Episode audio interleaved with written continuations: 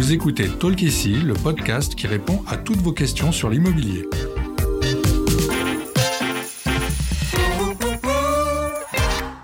Je suis Audrey, Content Manager chez Bien Ici.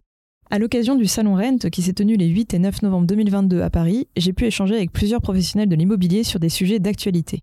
Dans cet épisode, on s'intéresse à l'immobilier de luxe et c'est Nicolas Pétex, le directeur général de Daniel Féo, qui nous livre son analyse de ce marché si particulier. Bah, Daniel Féo, c'est un, réseau euh, transactions immobilières euh, haut de gamme, luxe et ultra luxe à Paris, euh, dans le sud de la France euh, et à Deauville.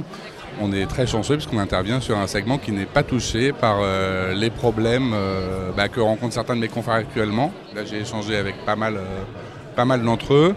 Bah, d'une part, nos clients ont la chance de trouver encore des financements. Euh, essentiellement parce qu'ils ont des collatéraux qu'ils peuvent placer à la banque, ce qui facilite effectivement euh, le fait de trouver un financement, puisque ça réduit le risque pour la banque et ça lui permet d'avoir un produit net bancaire positif pour ce client d'une part.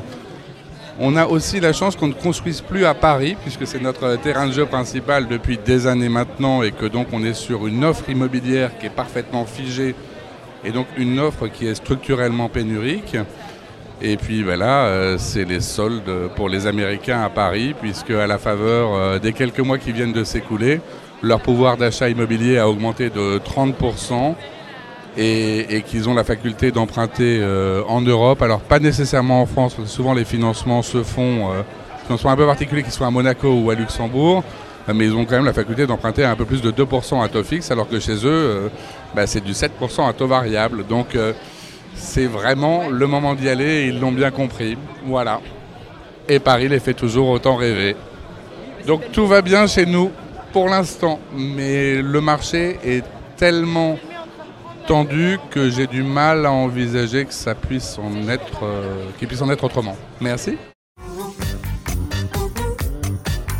Merci d'avoir écouté cet épisode de Talk ici. S'il vous a plu, s'il vous a aidé, n'hésitez pas à le noter et le partager. Découvrez nos autres réponses à vos questions sur l'immobilier sur les plateformes de podcast et sur bienici.com.